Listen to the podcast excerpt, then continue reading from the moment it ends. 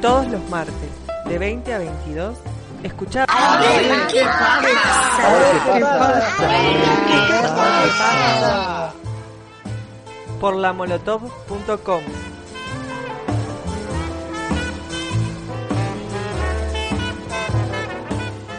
Y ha llegado el momento del especial eh, que tenemos hoy, este informe especial sobre el Ni Una Menos. Querida Ro, todo tuyo. Bueno, eh, ciertamente mañana 3 de junio se cumplen cinco años de la primera vez que salimos a marchar por el Ni Una Menos.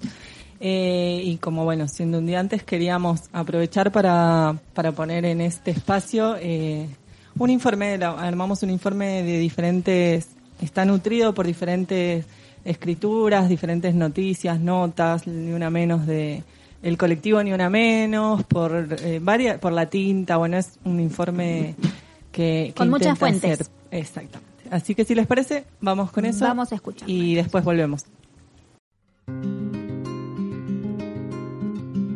Este 3 de junio de 2020 habrán pasado cinco años del primer grito colectivo Ni una menos.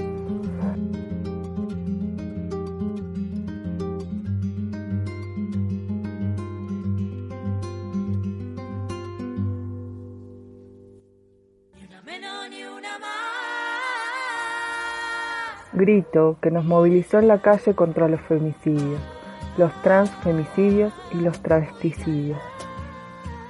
Ni una menos, como consigna y llamado, nombró un estado de ánimo colectivo, la preocupación social ante cada mujer asesinada o desaparecida, y el hartazgo y el dolor organizado haciéndole frente a la violencia machista.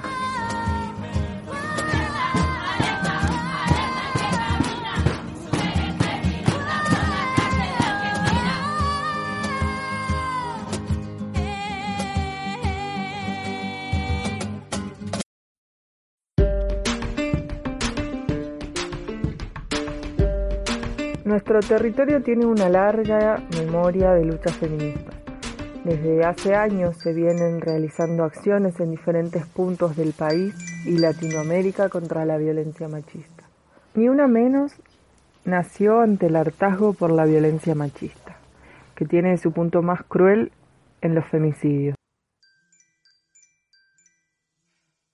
Al calor de esas voces se consolidó el colectivo Ni Una Menos, con sus muchas expresiones regionales como parte de un movimiento histórico que tuvo y tiene hitos organizativos fundamentales en las tres décadas de los encuentros nacionales de mujeres y en la campaña nacional por el derecho al aborto legal, seguro y gratuito y que también se reconoce en las madres y abuelas de Plaza de Mayo, en las mujeres revolucionarias que fueron sus hijas, en los movimientos LGBTIQ, en las que se organizaron en sindicatos y en las piqueteras, en las mujeres migrantes, indígenas y afrodescendientes, y en la larga historia de luchas por la ampliación de derechos. En 2015, particularmente ante el femicidio de Chiara Páez por parte de su pareja, algunas compañeras convocaron, desde el hartazgo y el dolor, al primer Ni Una Menos, consigna que movilizó a todo el país y se replicó a nivel mundial. Ni Una Menos es un colectivo que reúne a un conjunto de voluntades feministas, pero también es un lema y un movimiento social. Ese movimiento plural y heterogéneo hizo que en poco tiempo en cada hogar, sumado o no a la lucha en las calles, puedan identificarse pequeñas inequidades y violencias cotidianas como acciones que agravian las biografías y cercenan la vida en libertad. El paso más grande del Ni Una Menos fue la politización de las violencias machistas en nuestra vida cotidiana, la sensibilización social sobre la necesidad de poner la atención en las desigualdades generadas por las cuestiones de género, en las desigualdades estructurales, institucionales, esa cadena de violencias cuyo último eslabón es irreparable, el femicidio, los femicidios. Desde esa masiva movilización de 2015, que cosechó las semillas sembradas por las pioneras de los feminismos en la Argentina y en América Latina y en el mundo, Vinieron la marea verde y la revolución de las pibas, reconociendo las revoluciones de las viejas, de las históricas. Detrás de esta toma de conciencia masiva de la sociedad y el eco de las demandas sociales en la dirigencia política, por presión del movimiento social de mujeres y disidencias, se consiguieron la ley Micaela y la aprobación de la interrupción voluntaria del embarazo en la Cámara de Diputados en el año 2018. Después del Ni Una Menos vinieron los paros internacionales de mujeres y diversidades, los 8M, el Mira cómo nos ponemos, el Me Too y la performance que recorrió todo el mundo de El violador eres tú. Desde el 3 de junio de 2015 a la fecha, desde el Observatorio de Mumalá, Mujeres de la Matria Latinoamericana, se registraron un total de 1.440 femicidios, entre estos femicidios directos, femicidios vinculados y travesticidios. Hoy vemos cómo en todos estos años, a pesar de las históricas demandas y reivindicaciones, de los retrocesos y los avances en el abordaje de los derechos de las mujeres y disidencias, siguen sin desplegarse los presupuestos necesarios que sustenten las políticas públicas también necesarias para este contexto. El aislamiento social preventivo y obligatorio vigente en la Argentina desde el 20 de marzo ha tenido un impacto considerable en la, vida de muchas niñas, adolescentes, mujeres, travestis y trans que viven situaciones de violencia por razones de género. De cara a este nuevo 3 de junio, Mumalá, Mujeres de la Matria Latinoamericana, presentó el nuevo informe del Observatorio Nacional Mujeres, Disidencias, Derechos. En los primeros cinco meses del año, del 1 de enero al 30 de mayo del 2020, se contaron 140 muertes violentas de mujeres, de las cuales 124 fueron femicidios. Esto quiere decir que cada 29 horas murió este año una mujer por violencia machista. Las otras 16 muertes violentas están todavía en proceso de investigación, a la espera de autopsias y peritajes.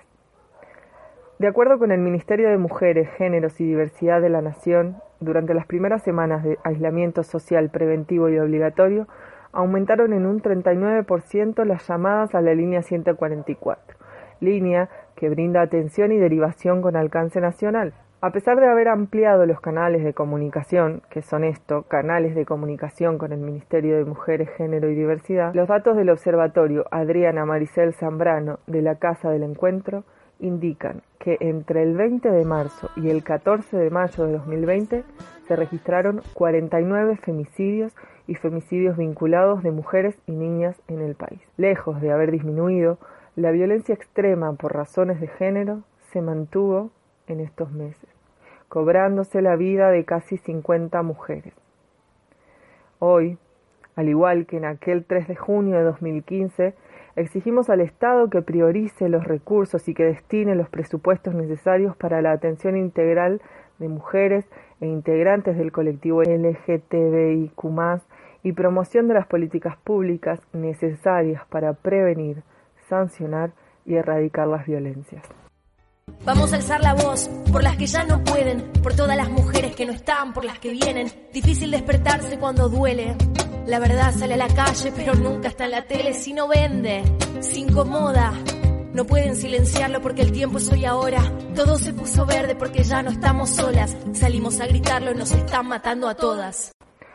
Cinco años después, aún en el aislamiento por esta pandemia, se escucha fuerte el ni una menos porque la pandemia nos alejará de la calle, pero no nos aleja de los vínculos de afecto y militancia que hemos construido estos años, juntas y juntes, en los lugares de trabajo, de estudio, en los barrios, en los comedores y los merenderos, y en cada territorio de cada provincia donde nosotras y nosotres estamos en la primera línea de una crisis sanitaria y social sin precedentes. Nuestras luchas no están en cuarentena. Nos sostienen redes feministas.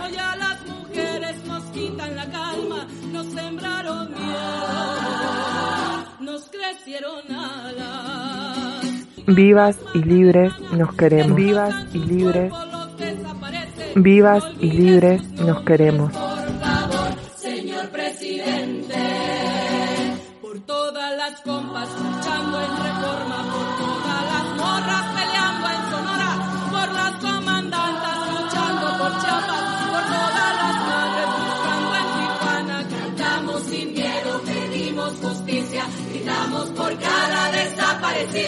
Que resuene fuerte, nos queremos vivas, que caiga con fuerza el feminicida.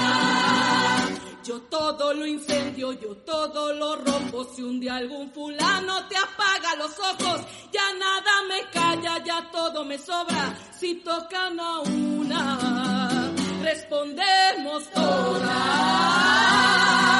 Soy Claudia, soy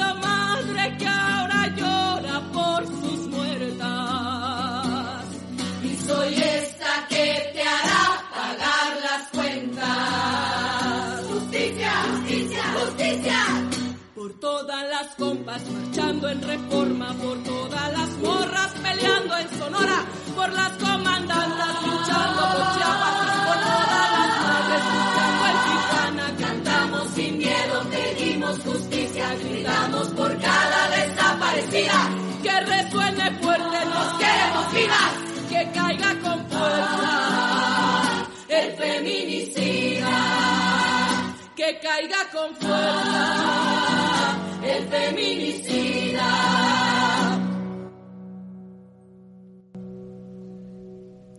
Y retiembla en sus centros la tierra al sororo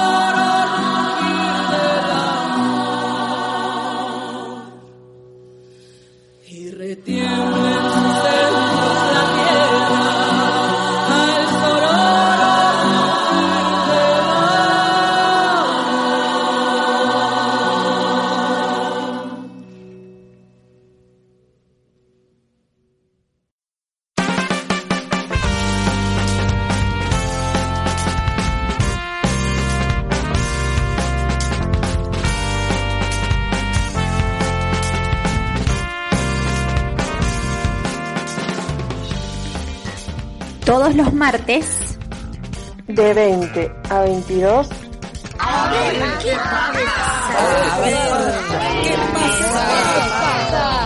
Por la molotov. Información que revienta.